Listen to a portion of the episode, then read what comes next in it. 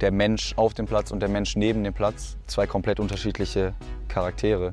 Ich glaube, dass Leute jetzt nicht unbedingt Bock haben, gegen mich ein 1 gegen 1 zu führen, wenn ich den Ball habe. Ich würde für mich persönlich tatsächlich auch eher sagen, dass es gar nicht so geil funktioniert, duale Karriere. Leute, die denken, ich spiele jetzt ein bisschen Bundesliga, dann komme ich zur Nationalmannschaft und spiele genau das gleiche Hockey, die werden es nicht schaffen. Ich glaube, ich wäre ein sehr guter Hockeyschiedsrichter, weil ich sehr häufig mit den Hockeyschiedsrichtern unzufrieden bin. Am Abend der Niederlage ist natürlich Fruchtsaufen angesagt. Dann, ist, dann wird danach einmal kurz gekatert und dann geht es halt in die Uni. Du spielst, wie du trainierst. Wie Mario Götze.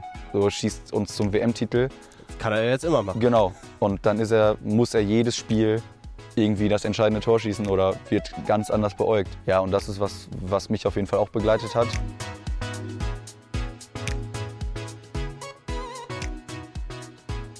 Ist natürlich nochmal eine andere Professionalität in dem Sport, muss man sagen, ne? als jetzt beim Hockey andere Verträge, andere Verpflichtungen und so. Würdest du dir das fürs Hockey wünschen? Oh, teils, teils. Die Bezahlung würde ich mir natürlich schon gerne, würde ich mir natürlich schon wünschen, aber so die Verpflichtungen, die damit einhergehen, ja, muss nicht unbedingt sein manchmal, weil du halt, ich meine, wir sind Profisportler ohne die negativen ähm, Begleiterscheinungen. Also du kannst, ich kann auf die Straße gehen und kein Mensch interessiert sich für mich. Das finde ich schon ganz angenehm. Als wenn ich Wurdest jetzt du noch nie angequatscht? klar von Leuten, die vielleicht Hockey spielen oder so, die mich dann in Köln mal sehen, aber einmal im Jahr vielleicht. Also wirklich ganz entspannt. Und da hätte ich jetzt auch nicht so mega Bock drauf, dass ich immer in der Öffentlichkeit stehe. So. Das ist mir zu stressig, weil die kannst eigentlich nur Fehler machen. Soll ich die Kamera lieber ausmachen? Nee, das ist okay. Wenn du so die letzten Jahre, vielleicht sogar die letzten drei Jahre so überblickst, auch so seit den Spielen, was gab es da so für große Veränderungen in deinem Leben, die sich aber positiv ausgewirkt haben? Also was, äh, was ist Großes passiert, was gut war? Ich habe mich verlobt.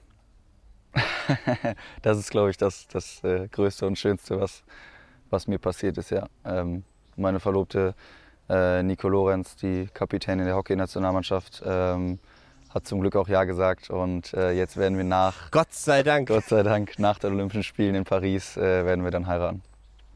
Ja. Und ansonsten ähm, bin ich mittlerweile vierfacher Onkel. Ähm, meine El also ich habe drei ältere Geschwister und ähm, meine zwei ältesten Schwestern, die haben beide jeweils zwei Kinder. Und das ist natürlich auch sehr schön, ähm, da schon mal so ein bisschen reinzugucken, wie könnte das irgendwann vielleicht mal sein.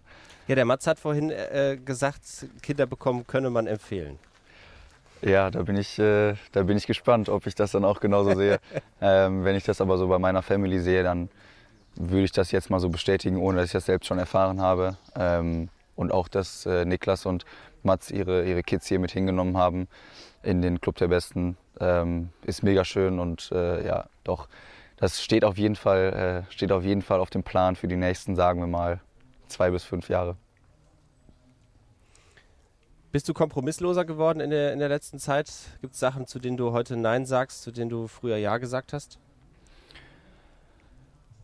Ja, in verschiedenen, verschiedenen Sphären so. Ne? Also wenn ich jetzt so die Medien zum Beispiel betrachte, dann ähm, fühlt man sich als jüngerer Sportler, Sportlerin, glaube ich, ein bisschen mehr verpflichtet, teilweise noch Sachen zu machen, auf die man vielleicht gar nicht so Bock hat.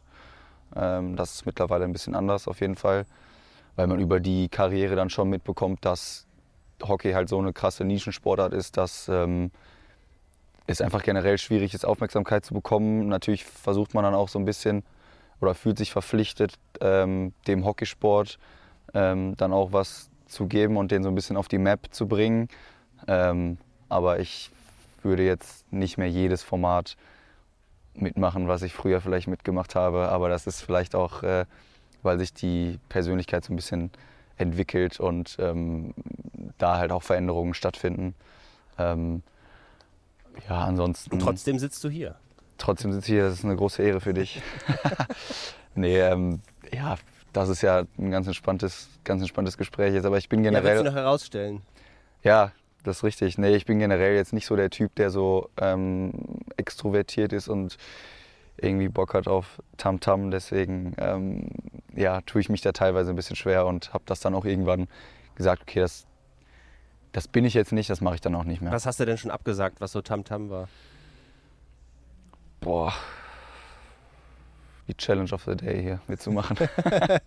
so alleine, alleine im Vordergrund. Für dich schon? Alleine im Vordergrund zu stehen oder alleine so im Mittelpunkt zu stehen, das ist schwierig, weil ich meine, im Hockey bist du halt immer von deinen, von deinen Teamkameraden umgeben. Ne? Natürlich ist man auch ein Athlet als, als Einzelner und ähm, vermarktet sich auch selbst. Das habe ich, glaube ich, auch in meiner Karriere ähm, im Vergleich zu vielen anderen Hockeyspielern ein bisschen mehr gemacht. Ähm, aber in einem gewissen Rahmen. Mats hat eben, also wir reden noch eine Menge über dich, aber der äh, Mats hat eben gesagt, ihm würde mal interessieren, was du so über ihn sagst. Also was, was das für, für so ein Typ ist. Äh, was ich über Mats sage? Ja, was er, was er für ein Typ ist, was er für ein Führungsspieler ist, was, was dir einfach einfällt bei dem Mann.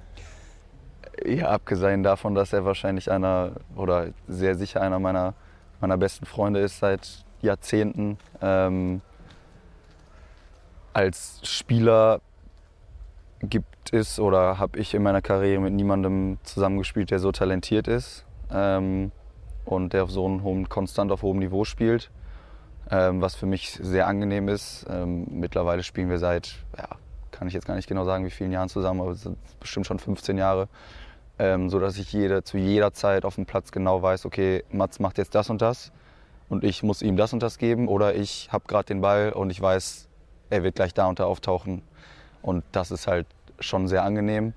Ähm, und was schon immer der Fall war, seit wir zusammenspielen, seit wir 14 sind, ist, dass ähm, Mats eine sehr starke Meinung hat zu allem und die auch immer kundtut.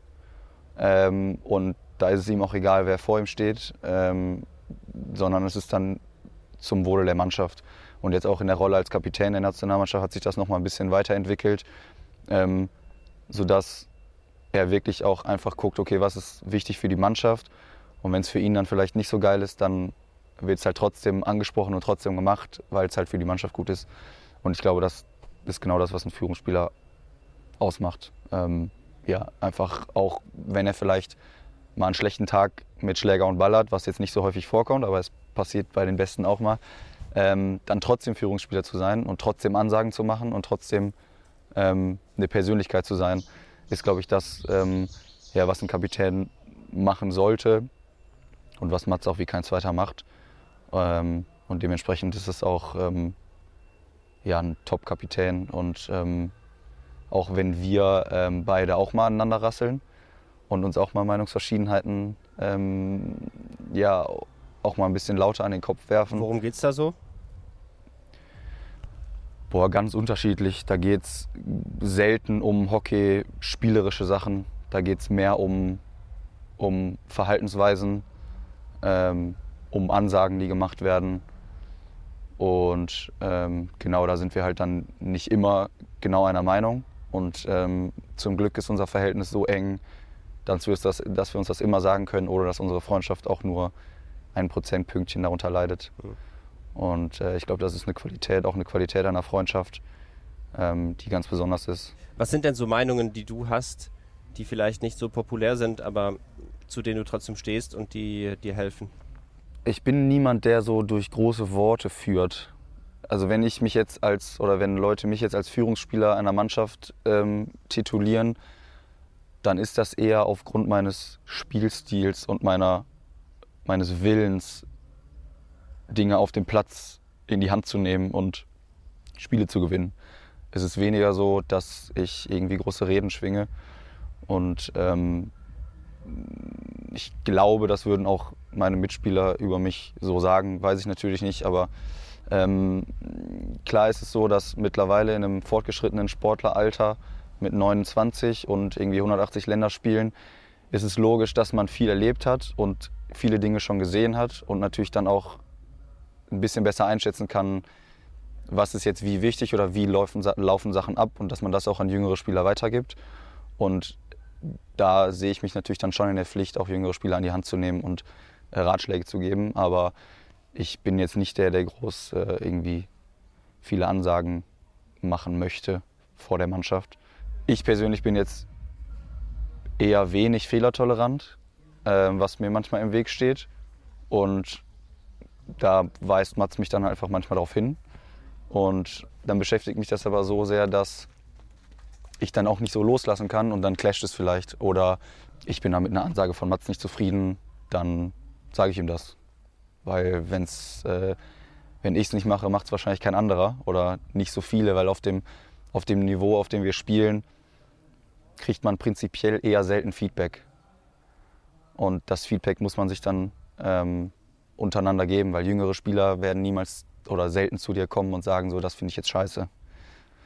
Das ist einfach part of the game so. Und deswegen muss man das untereinander versuchen zu regeln. Und äh, am besten ist es, wenn man das in einer ruhigen Minute nach dem Spiel macht, aber manchmal ist es halt in, in der Hitze des Spiels einfach so, dass man das auch mal kurz äh, auf der Bank regelt oder so und dann, ja, aber es klingt jetzt wahrscheinlich ein bisschen dramatischer, als es ist. Es ist jetzt nicht so, dass wir uns jedes Training oder jedes Spiel anschreien, sondern das sind sehr seltene Fälle.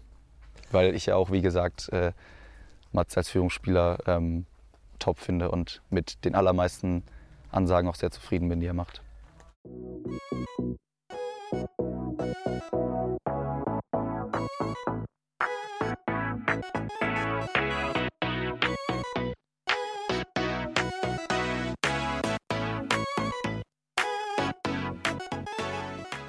Du studierst ja auch noch, wirst Arzt.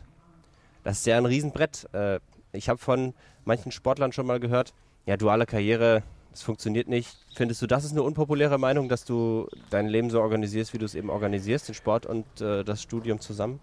Mm, ich würde an, also für mich persönlich tatsächlich auch eher sagen, dass es gar nicht so geil funktioniert, duale Karriere. Ähm, ja, ich studiere Medizin und das ist natürlich ein Höllenbrett ähm, mit dem Jahreskalender, den wir beim Hockey noch haben. Aber das ist halt auch eben gleichzeitig auch ein Problem. Und ähm, deswegen bin ich auch in meinem Studium jetzt noch nicht so weit, wie ich gerne wäre, weil es einfach teilweise nicht zu verbinden ist. Ähm, die, vor allem jetzt in der Vorklinik, in der ich noch bin, ähm, sind die Fächer einfach zu groß und lernintensiv, als dass das irgendwie mit einem vernünftigen Trainingsplan ähm, und Lehrgangsplan top einhergehen würde. Zusätzlich bin ich auch zum Beispiel jetzt kein Frühaufsteher. Also bei mir ist jetzt nicht so ein Tag, okay, ich stehe um 6 Uhr auf, trainiere anderthalb Stunden, habe dann irgendwie acht Stunden zum Lernen und gehe abends wieder zum Training. So ist mein Tag nicht strukturiert, das funktioniert einfach nicht. Äh, das sind natürlich Sachen, die man auch über die Zeit irgendwie entwickeln muss und lernen muss. Ähm, aber dementsprechend würde ich für mich persönlich auch eher sagen, dass duale Karriere eher schwierig ist und dass sie bei mir eher hintereinander als nebeneinander ablaufen wird oder abläuft ich habe schon ein paar Sachen gemacht das und ich habe auch schon, dass ich äh, so lange Hockey auf dem Niveau spielen möchte, wie mein Körper mich trägt und der Fokus aufs Studium danach kommt und die Prioritäten sich danach verschieben.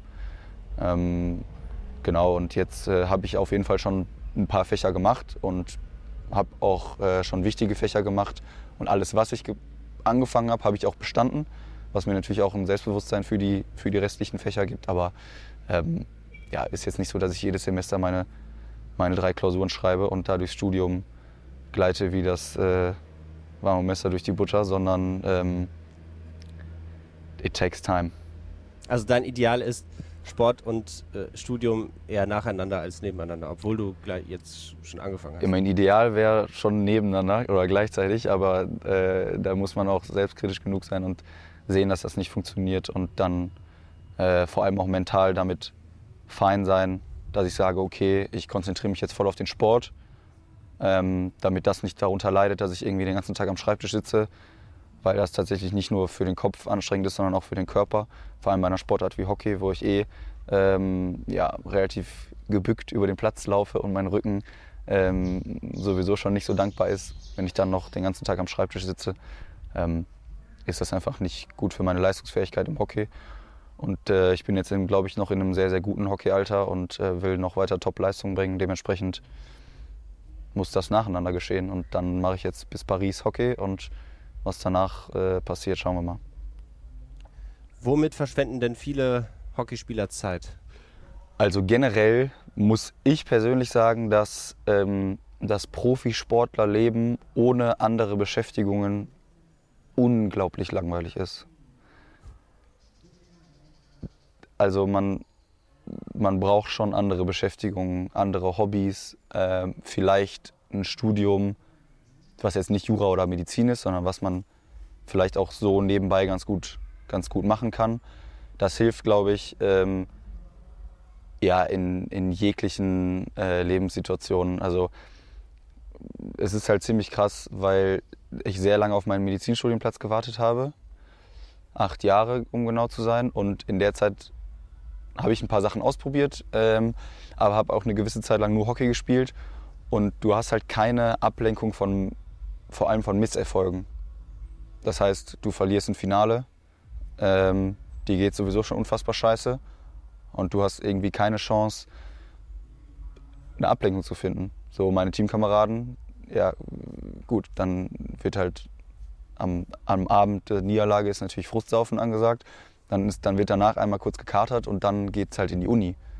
Und dann hast du halt andere Sachen im Kopf und denkst nicht die ganze Zeit, okay, was habe ich jetzt in der 13. Minute den Ball da am Tor vorbeigeschossen, sondern äh, hast halt andere Sachen. Und das ist das, was äh, mir in dieser Zeit ähm, am allermeisten gefehlt hat. Und da würde ich jedem raten, sich auf jeden Fall irgendwas zu suchen, was man, was man machen kann. Ähm, ja, und womit verschwenden, verschwenden die Leute Zeit? Ich würde sagen, am meisten mit sozialen Medien. Ist ja so der Klassiker. Dann gehst du trainieren, gehst einen Kaffee trinken, hängst den ganzen Tag irgendwie am Handy und gehst abends wieder trainieren. So, da könnte man mit Sicherheit sinnvollere Beschäftigungen finden. Ähm, und es ist, glaube ich, auch unbestritten, dass das ein bisschen Fokus zieht. Ja, das ist wichtig, ähm, auch für die Vermarktung und auch um irgendwie gesehen zu werden, vor allem neben König Fußball, irgendwie so ein bisschen zu versuchen, die Sportart weiterzuentwickeln. Ähm, aber zu viel ist äh, definitiv nicht gut. Das ist tatsächlich auch eine Sache, die ich über die Jahre gelernt habe, ist, du ist so, ein, so eine Floskel, aber du, du spielst, wie du trainierst. Wenn du eine Woche lang unglaublich scheiße trainierst im Training oder vielleicht auch einfach nicht das reinsteckst, was du reinstecken solltest, dann ist das Spiel am Wochenende wird mit Sicherheit nicht dein bestes Spiel der Karriere sein. Und das ist was, äh, was uns als Mannschaft auch auf ein anderes Level gehoben hat, weil die Trainingsqualität, die, der Trainingsspirit, der wurde über die letzten Monate, Jahre, auch vor allem im Hinblick auf die WM, ist der so krass exponentiell äh, nach oben gewachsen. Nicht nur Qualität, sondern auch Quantität. Ähm, dass uns das mit Sicherheit auch zum WM-Titel verholfen hat. Und ähm, ja, da muss man sich selbst in den Trainings einfach immer wieder daran erinnern, dass, äh, dass es einfach nichts bringt, jetzt hier das Training einfach so abzulutschen, sondern du musst halt irgendwie versuchen, Gas zu geben. Und da ist in Köln ganz angenehm, weil wir halt sehr viele Nationalspieler haben, ähm, wo du dich dann auch mal mitziehen lassen kannst und nicht der Einzige bist, der irgendwie das Trainingsniveau heben kann, sondern das können auch andere machen und du kannst dich ein bisschen daran orientieren. Du spielst, wie du trainierst. Tatsächlich, was meine Mutter mir ähm, mal gesagt hat, äh, ich bin mir sehr sicher, dass das von Goethe kommt, ist, man sieht nur, was man kennt. Und das ähm, ist ein ganz interessanter Satz, weil sich das für mich schon häufiger bestätigt hat. Ob es jetzt Urlaube sind ähm, oder andere Dinge. Ähm, aber du gehst ganz anders durchs Leben, wenn du Sachen schon mal gesehen hast oder dich schon mal damit beschäftigt hast. Ähm, ja, vielleicht auch jemanden schon mal getroffen hast. Genau. Äh, auch vor allem in aktuellen Themen wie, sagen wir mal, Nachhaltigkeit, äh, Diskriminierung, Rassismus, so Sachen. So, wenn man sich ein bisschen damit beschäftigt, dann versteht man die Dinge einfach besser und dann äh, kann man sich auch besser in die Menschen einfühlen. Ähm, da muss ich sagen, hat mich äh, Nike auch sehr doll weitergebildet, weil sie da sehr aktiv ist in diesen Bereichen. Ähm, und es fallen mir einfach jetzt auch durch, durch die ganzen Gespräche mit Nika auch einfach Dinge viel mehr auf. Was sind denn so verbreitete Mythen im Hockey? Also Sachen, die vielleicht auch viele Spieler machen, die aber eigentlich Quatsch sind? Der Unterschied zwischen ich spiele Bundesliga und ich spiele internationales Hockey ist in Worte nicht zu fassen. Es ist so ein Riesenunterschied und Leute, die denken, ich spiele jetzt ein bisschen Bundesliga, dann komme ich zur Nationalmannschaft und spiele genau das gleiche Hockey, die werden es nicht schaffen. Da gibt es etliche Beispiele. Und genauso Leute, die eben Hockey in der Hockeyfamilie sind, die sich das angucken und erwarten, dass die Jungs, die in der Bundesliga top performen, genauso in, international performen, das ist einfach unrealistisch. Und ähm, das ist ein bisschen das, wo, was auch zur deutschen Kultur ein bisschen passt. So ein bisschen, bisschen negativ angehaucht, ähm, bisschen meckerig. So, das gibt es natürlich im Sport auch und das gibt es natürlich auch im Hockey. Und ähm, äh, das kann man ganz gut auch auf, auf mich ähm, projizieren, weil ich, als ich noch ein bisschen jünger war und noch ein bisschen unbekannter war in der Hockeyszene, Weltklasse-Tore geschossen habe. Tore geschossen habe, die sonst viele, nicht viele schießen können. Ähm, durch meinen Speed, durch meine Technik und so weiter und so fort. Und das Problem so ein bisschen an dieser Geschichte war, dass das natürlich dann als Standard gesetzt wird, was völlig unrealistisch ist. ist so ein bisschen wie Mario Götze. So schießt uns zum WM-Titel. Das kann er jetzt immer machen. Genau. Und dann ist er, muss er jedes Spiel irgendwie das entscheidende Tor schießen oder wird ganz anders beäugt. Ähm, ja, und das ist was, was mich auf jeden Fall auch begleitet hat, ähm, wo ich von mir selber oder wo meine Teamkollegen und Trainer auch zu mir sagen, so, du spielst so konstant auf so einem hohen Level und du musst nicht jedes Spiel das entscheidende Tor schießen und es muss auch nicht jedes Spiel sein, dass du acht Leute austribbelst und den Ball in den Winkel schießt, sondern wir erwarten ganz andere Sachen von dir. Und die Hockey-Szene, was so von außen kommt, erwartet aber genau das. Und wenn das so ein bisschen clasht, da muss man halt versuchen, mit umgehen zu können. Ähm, das dauert auch ein bisschen, das hat, das hat mich auch ein bisschen Zeit gekostet und, und ähm, auch ein bisschen Hirnschmalz. Also es ist schon auch nicht so einfach, dann damit umzugehen. Ähm, zum Glück nur in einem kleinen Rahmen, weil ich halt kein Fußballer bin. Ähm, ja, aber das sind so, das ist so ein Mythos, so, dass man auf dem gleichen Level immer spielt, äh, Bundesliga wie, wie Nationalmannschaft, ist einfach unrealistisch und ähm, ja, stört mich. Ja. Äh, nun bist du ja jemand, der auf Weltniveau spielt. Kannst du vielleicht mit einfachen Worten beschreiben, warum du so gut bist? Ich bin so gut, weil ich äh, eine verhältnismäßig sehr gute Athletik habe, die gepaart mit Balltalent und Willen, glaube ich, mich zu dem gemacht hat, was ich bin. Ähm, ja, ich, also meine Stärken sind halt auf generell mein Tempo, ähm, aber auf diesem hohen Tempo auch noch eine gute Technik zu haben, um dann halt auch Gegner zu eliminieren, ähm, Tore zu schießen. Und ähm, mein unbändiger Siegeswille ist mit Sicherheit auch eine, eine Stärke, die mich dahin geführt hat, ähm, da wo ich jetzt bin und wo wir als Mannschaft dann auch gelandet sind. Wofür bist du denn auf dem Feld gefürchtet zu begegnen? Ja, ich glaube für, für genau das, was ich gesagt habe. Also ich glaube, die, ich glaube, dass Leute jetzt nicht unbedingt Bock haben, gegen mich ein 1 gegen 1 zu führen, wenn ich den Ball habe. Das würde ich jetzt mal so grob sagen.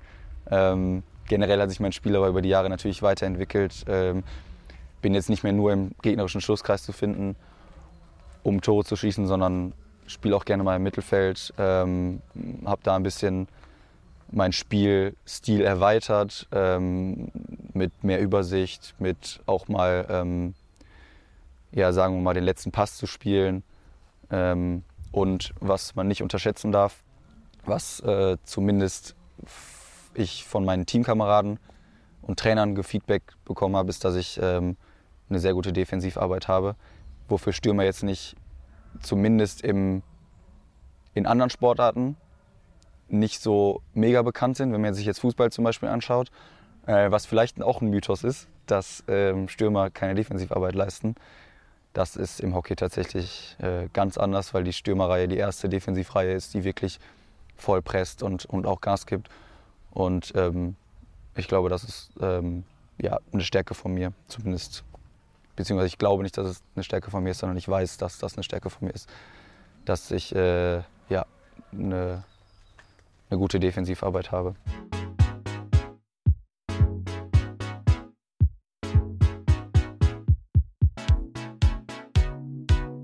Was würdest du einem hochmotivierten jungen Hockeyspieler raten, der auch in die Weltspitze möchte? Und welchen Rat sollte er besser ignorieren? Generell sollte das Spielen Spaß machen. Und das Spielen macht nicht nur Spaß, wenn man alleine zockt, sondern das Spielen macht auch Spaß, wenn man geile Kombinationen mit seinem Teamkollegen, Teamkollegen hat. Ähm, und das ist generell was, was auch ein Riesenunterschied ist zwischen Jugendhockey und Herrenhockey, ist, dass du, dass du ein Spiel nicht alleine gewinnen kannst in den Herren.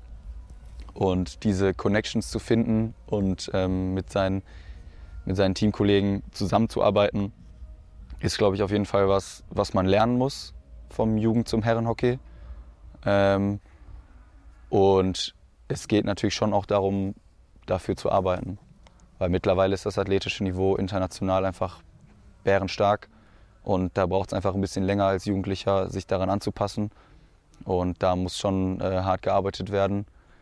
Und ähm, generell auf, dem, auf der mentalen Ebene würde ich einem jungen Spieler raten, ähm, auf dem Boden zu bleiben und nicht ähm, alles, was in den sozialen, sozialen Medien steht, aufzusaugen, sondern sich an die Leute zu halten, die einem wirklich Gutes wollen. Das sind Mitspieler und Trainer. Ähm, was, steht, was steht in den sozialen Medien so? Was, was naja, ich schieße irgendwie ein geiles Tor und dann läuft das halt hoch und runter über die ganzen Hockey-Channels und äh, die Leute kommentieren, wie geil und was für ein Wonderboy, was auch immer. So, da muss man natürlich schon versuchen, irgendwie realistisch zu bleiben, weil das ist genau das, Wurde was das ich, dir auch mal angedichtet? Das ist genau das, was ich vorhin... Wonderboy. German Wonder Kid. Äh, da muss man natürlich ein bisschen äh, versuchen, ja, sich ein bisschen frei von zu machen, weil das ist genau das, was ich vorhin gesagt habe. So, das kannst du nicht jedes Spiel aufs Neue gleich liefern. Und dann nicht enttäuscht zu sein von sich selbst, sondern zu sagen, okay, ich muss mich weiterentwickeln in dem, wie ich spiele. Ähm, das sind auf jeden Fall Sachen, die, die viel wichtiger sind, auch fürs Team vor allem. Nicht nur für sich selbst, sondern auch für den Erfolg des Teams. Was machen deine Augen eigentlich während des Spiels? Wo wandern die so hin? In allererster Linie zum Ball. Ähm, Voll auf den Ball fokussiert? Ja, natürlich unterschiedlich. Ähm, ich muss natürlich in der Defensive gucken, äh, was für einen Raum cover ich gerade. Ähm, also die Augen gehen auch zu meinen Mitspielern. Ähm, ja, sind je nachdem, wo man spielt, kann es auch mal sein, dass sie mal äh, so ein bisschen in der Arena rumwandern, ähm, aber dann eher, sagen wir mal, in Spielpausen, äh, weil es natürlich schon imposant ist, wenn du in der Bundesliga vor 150 Leuten spielst und zur WM fährst und vor 15.000 Leuten spielst, ist natürlich einfach krass und ähm, das darf man dann auch mal so aufsaugen. Ähm, aber ansonsten, ja, eben Spielgeschehen. Und auch manchmal bei Mitspielern so. Also muss man schon sagen. Ähm, und die, ich glaube, die Augen der Mitspieler sind natürlich auch auf, auf mich gerichtet teilweise, ähm, weil ich durch meine Körpersprache ähm, einfach eine große Wirkung haben kann, positiv wie negativ. Und ähm, da gibt es einfach so Spieler, und so einer bin ich, wo einfach die Augen ein bisschen, bisschen mehr drauf sind. Und äh, das ist auch was, was man über die Zeit dann lernen muss, dass das so ist und da kann man auch nicht sagen, ja, möchte ich nicht, sondern es ist einfach Fakt. Und damit muss man versuchen umzugehen. Und das sind auch Ups und Downs, auch bei mir. Ähm, aber ich gucke auch zu Mitspielern und lasse mich mitziehen und äh, gucke, wie reagieren die, ähm, pushen die mich jetzt oder pushen die jetzt jemand anderen. Und davon lässt man sich dann schon auch mitziehen. Dafür ist Mannschaftssport auch einfach geil. Ja, Mats sagte, als Kapitän schaut er auch in die Gesichter von allen, auch in die von den Gegnern und analysiert das so ein bisschen. Ja, hundertprozentig doch. Also jetzt, wo du sagst, auf jeden Fall gab es jetzt auch eine Situation im deutschen Meisterschaftsfinale, ähm, wo mir klar war, okay, das Ding können wir nicht mehr verlieren, weil du bei den Gegnern gesehen hast, ähm, die haben jetzt gegen uns geführt, jetzt war irgendwie gerade der Ausgleich, jetzt sind wir wieder in Führung gegangen. Jetzt ist es so, okay, fuck, das packen wir nicht mehr. Und das hat man in den Gesichtern gesehen und dann ist das schon auch ein gutes Gefühl und daran kann man sich dann auch noch mal hochziehen und das gibt einem sogar vielleicht noch mal ein paar Prozentpunkte mehr. Gibt es irgendwas, an das du glaubst, aber es nicht beweisen kannst? Oh, deep.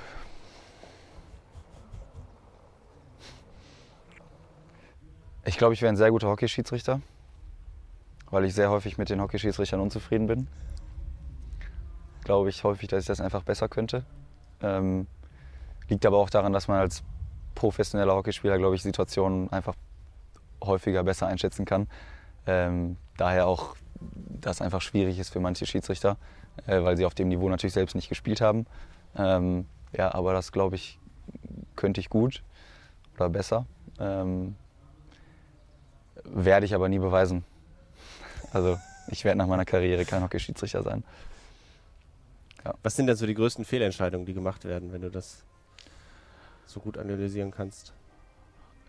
Es ist ganz schwierig als Stürmer in der Defensivposition ähm, dem Verteidiger den Ball abzunehmen, ohne dass man den Pfiff gegen sich kriegt. Das heißt, Verteidiger können härter verteidigen, wenn sie Stürmer verteidigen, als Stürmer Verteidiger verteidigen können. Das heißt, wir greifen an, der Verteidiger nimmt jemandem den Ball ab und muss sich aus der Situation irgendwie befreien, um einen neuen Angriff zu initiieren. Und der Stürmer verteidigt den Verteidiger, der gerade mit Ball läuft, wird in neun von zehn Fällen für den Verteidiger gepfiffen, auch wenn es ein recht sauberes Tackle ist. Warum, kann ich dir nicht sagen. Weil Ähm, ich glaube, weil aussieht oder? ja, ich glaube, weil es auch einfach eine viel höhere Konsequenz hat, wenn jetzt der Stürmer den Verteidiger den Ball abnimmt und dann irgendwie allein auf den Torwart zuläuft oder was auch immer. Äh, da habe ich auf jeden Fall als Stürmer schon häufiger ähm, die Erfahrung gemacht, dass es da einfach schwierig ist, äh, sauber den Ball abzunehmen. Worüber hast du noch nie in einem Interview gesprochen und würdest aber gerne mal drüber reden? Man entwickelt sich ja immer weiter, ne? das hört ja nie auf. Ähm, dementsprechend habe ich wahrscheinlich vor sieben Jahren andere Antworten gegeben, als ich sie jetzt geben würde. Aber So wie, wie warst du denn so vor sieben Jahren drauf? ein bisschen weniger überlegt, ein bisschen jugendlicher Leichtsinn vielleicht teilweise.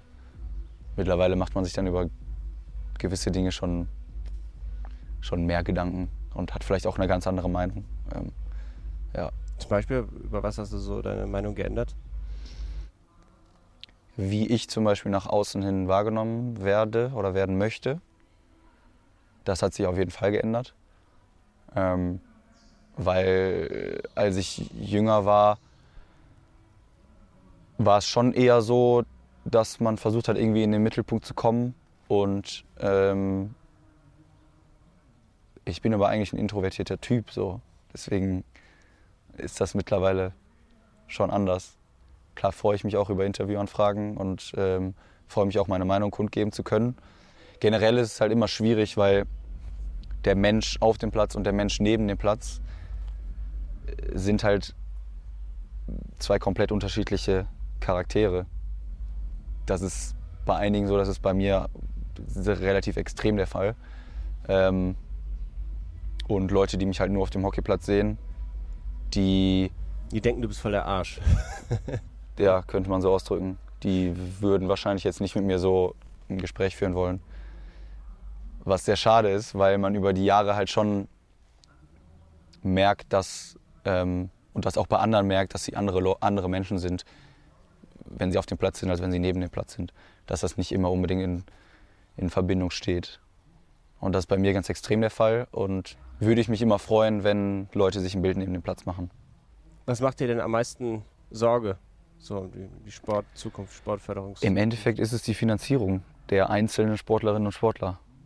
Das klingt zwar ein bisschen doof, weil es natürlich auch um mich selbst geht, aber wie soll ich ähm, eine erfolgreiche Sportlerkarriere haben, wenn da nichts bei rumkommt und ich irgendwie am Existenzminimum rumkrebs? Also das kann nicht funktionieren. Ähm, dann auch noch eine duale Karriere gleichzeitig zu machen, da wird es halt irgendwann nicht mehr schwierig, sondern unmöglich. Und ähm, da geht es auch nicht darum, Summen zu verdienen, die man im Fußball verdient.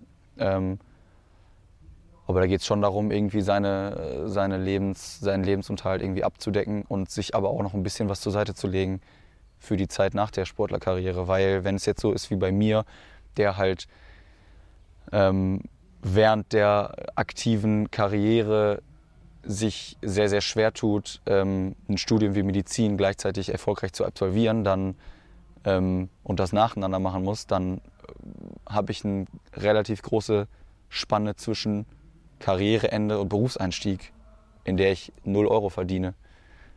Da müsste ich mir bestenfalls was zurückgelegt haben.